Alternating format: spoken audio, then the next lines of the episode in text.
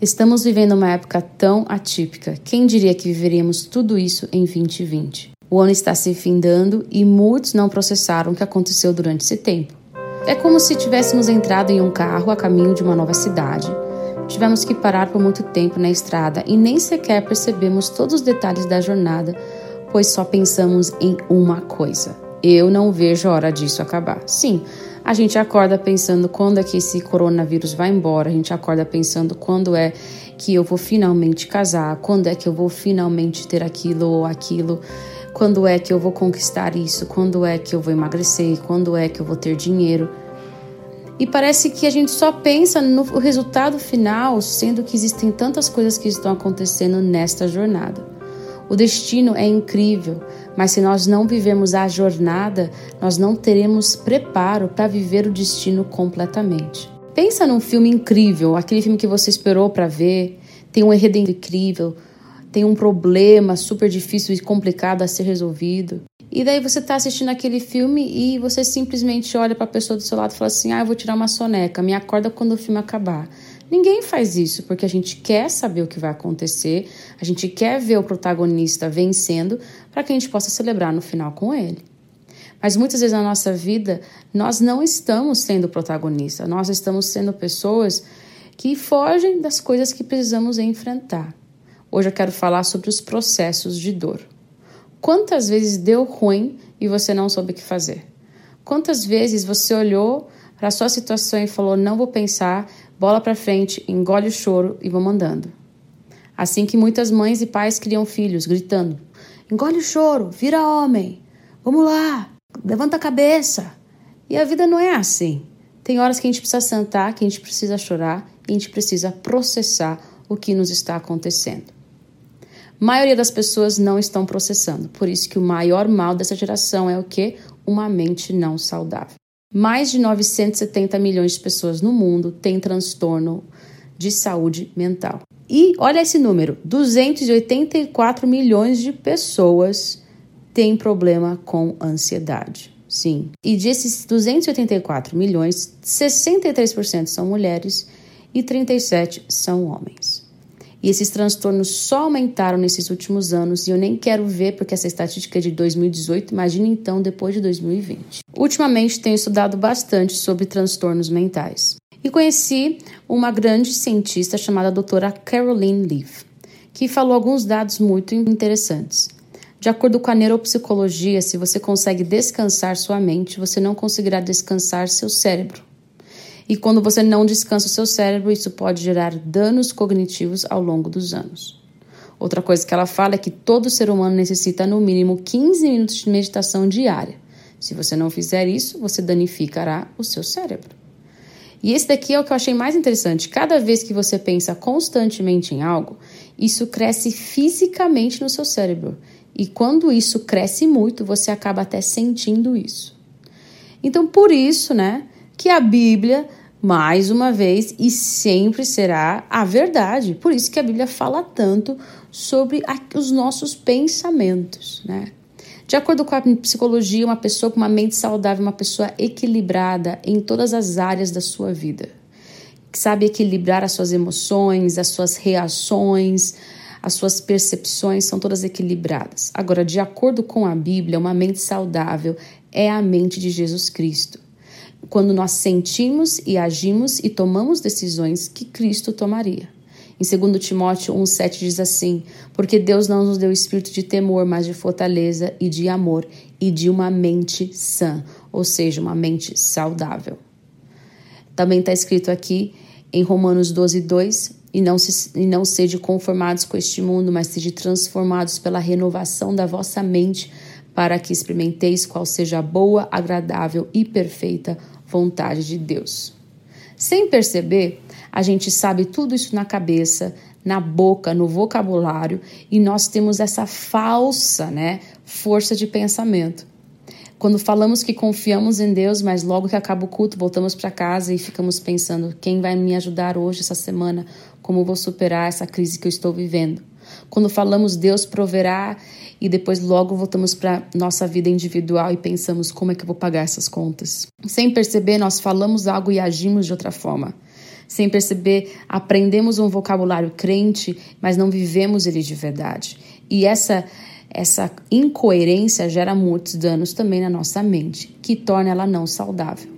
Então nós entuchamos tudo numa gaveta e prosseguimos com a vida sem ter que lidar com as coisas. Agora, a crise de ansiedade ela surge porque você não lidou com as coisas e provavelmente muitas outras crises acontecem na nossa vida e a gente está só empurrando elas com a barriga e de repente elas não dão mais conta e daqui a pouco nós estamos submersos num mundo de emoções não resolvidas. E por isso que esse podcast se chama Processos da Dor. Precisamos entender os processos da dor para que a gente possa superar a dor com saúde mental e chegar ao nosso destino de uma forma preparada para viver aquilo que a gente vai ter lá na frente. O momento de mais dor de Jesus Cristo nos dá as maiores lições para ter uma mente saudável. Jesus Cristo, ele estava prestes a ser morto, crucificado, e ele foi então para o jardim do Getsemane. Em Mateus 26 conta essa história. Para quem não sabe, a palavra Getsemane significa prensa de azeite. Mas naquela época, o Getsemane não existia mais como somente uma prensa de azeite tinha sido desativado e se tornado um jardim. Assim como na nossa vida, muitos lugares de dor né, são como prensa de azeite, onde as azeitonas são apertadas para sim sair e extrair o óleo mais puro.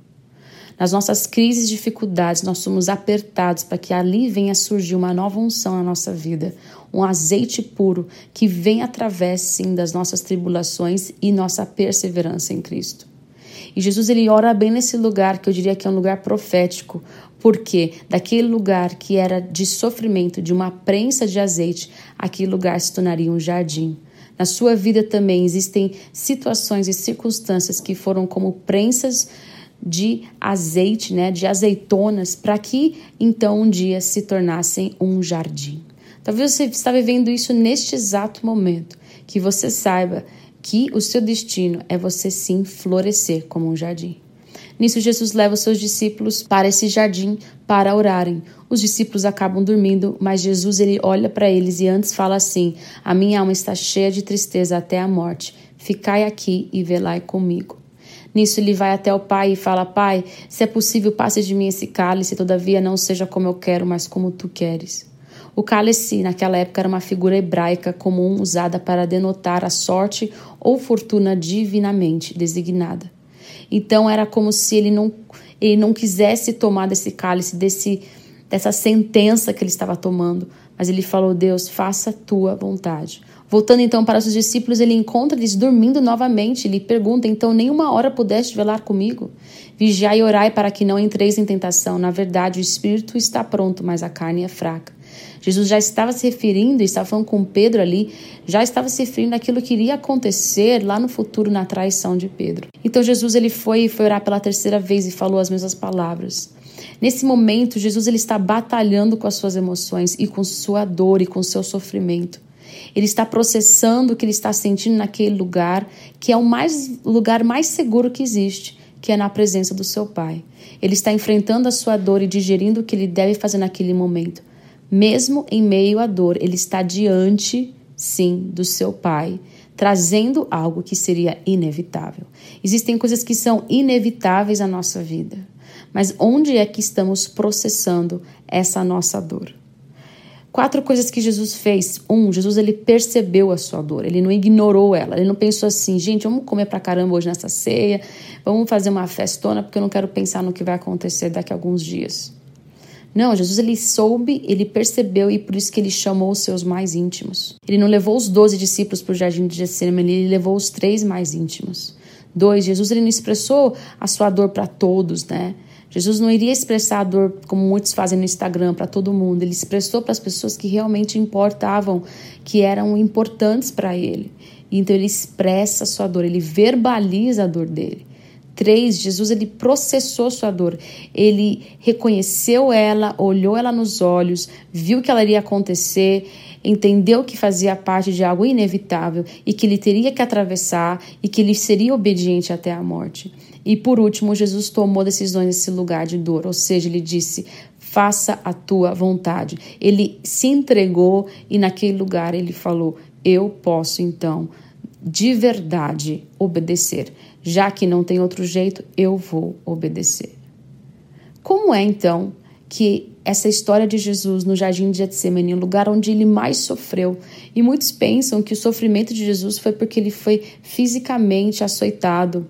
Não, o maior sofrimento de Jesus foi a separação entre ele e o Pai e ele ter que descer ao inferno no nosso lugar, carregar todo o pecado do mundo, todo o peso, toda a maldição, toda a iniquidade sobre os seus ombros. E naquele momento ele se tornou, sabe, um bode expiatório, sim, ele se tornou o cordeiro onde o, todo o pecado era colocado. E ali Jesus, ele venceu por nós. Aquela dor nunca nenhum homem vai viver. Só Jesus poderia ter aguentado aquela dor. E Jesus, mesmo sendo Deus, teve que processar a sua dor. Então, quais as lições que eu tiro aqui dessa história de Jesus? A primeira coisa que eu tiro daqui é que eu preciso detectar e perceber a minha dor. Eu preciso detectar os fragmentos da minha mente, as fissuras de coisas que talvez eu esperei e não aconteceram, as frustrações que estão presentes talvez o sentimento de não estar adequado, o sentimento de insegurança, o sentimento de rejeição. Eu preciso entender que ele está ali dentro do meu coração. Eu preciso enfrentar o que eu estou sentindo e parar de tapar isso com a comida, com o sono, com vícios, com trabalho, com dinheiro, com a fama, com a aparência. Todos nós precisamos parar de tapar as coisas, esses buracos, e começar a perceber que eles estão ali. Dois, a segunda lição que eu aprendi aqui para processar minha dor é que eu preciso expressar minha dor, verbalizar minha dor diante daquele que pode me curar. Quem é essa pessoa que pode me curar? Deus Pai. É sim com a ajuda do Espírito Santo que eu preciso trazer as minhas dores na presença de Deus, no meu lugar secreto e deixar com que Ele traga restauração nas áreas da minha vida. A primeira pessoa que eu preciso expressar é para Deus e depois para as pessoas mais próximas pra, da minha vida, as pessoas que me amam. Eu vejo jovens e jovens postando coisas super íntimas no Instagram. E vejo jovens e jovens também me procurando, pedindo conselhos mas nem sabem expressar o que estão vivendo com seus próprios pais. Jovens sofrendo, sofrendo rejeições, sofrendo várias coisas, mas não falam para as pessoas importantes da sua vida o que está acontecendo. Esposas infelizes no casamento nunca falaram para o marido o que está acontecendo. Maridos infelizes nunca falam para a esposa o que está acontecendo. Filhos que estão sofrendo não falam com os pais. Pais não falam para os filhos. A gente fala para todo mundo, né? mas a gente tem esquecido de falar para as pessoas que são importantes da nossa vida. A gente precisa parar de viver para fora e começar a viver por dentro, não é verdade? Terceira lição que eu aprendo aqui com Jesus, que ele processou a dor com a palavra de Deus, ou seja, ele processou a dor sabendo o que era dado para ele. Precisamos ouvir e ler a palavra de Deus ao nosso respeito e a respeito da situação entender as raízes daquilo, para que a gente possa então ter outros frutos naquela situação. Processar nossa dor significa o quê? Você saber de onde ela veio, por que, que ela está ali, como que ela, o que, que ela pode te ensinar, o que você pode então tomar de decisão para que então você venha sair desse lugar. Processar a dor é dar uma volta completa, é saber de onde ela começou, por que, que ela está ali, o que eu posso aprender para que eu possa sair dessa dor com vitória, realmente resolvendo essas dores. E por último, tomar decisões com o Espírito Santo em nossa mente. Por exemplo, naquele momento de dor que Jesus estava no Getsemane, ele tomou uma decisão. Quantas vezes você está no seu lugar de dor e você só chora e você não toma uma decisão e fala assim, ok, o que é que eu vou fazer a partir de então? Tá doendo, tá horroroso, eu sei onde que começou isso, eu sei por que, que eu tô aqui, mas o que eu posso tomar de decisão prática para mudar o meu presente, para que eu possa ter um futuro melhor. Em Filipenses 4:8 diz o quê? Quanto a isso, meus irmãos, tudo que é verdadeiro, tudo que é honesto, tudo que é justo, tudo que é puro, tudo que é amável, tudo que é de boa fama, se há alguma virtude e se há algum louvor, nisso pensai. É tempo de nós entendermos que temos a dor, entendemos que a dor pode ser processada no lugar seguro, como na presença de Deus. Entendemos que Cristo já viveu todas as dores que a gente já poderia um dia viver e que a gente pode sim, sim, sair desse lugar de dor resolvendo isso. Jesus Cristo não te chamou para ter uma vida apenas de palavras de positivismo, de falar palavras de boca para fora, eu sou vitorioso, eu consigo tudo naquele que me fortalece. O Senhor nos deu a vida abundante para a gente viver a palavra de Deus e sentir a palavra de Deus e colocá-la em prática. Então, expresse a sua dor, perceba a sua dor, processe a sua dor e no final tome decisões nesse lugar de dor para que a sua vida nunca mais seja igual. Entre comigo nessa jornada. Todos nós vamos viver dores, agora ou amanhã, ou daqui 10 anos ou 20 anos. E todas as vezes eu vou me lembrar da oração de Jesus Cristo naquele jardim. E todas as vezes eu preciso me lembrar que se ele venceu, eu posso vencer com ele.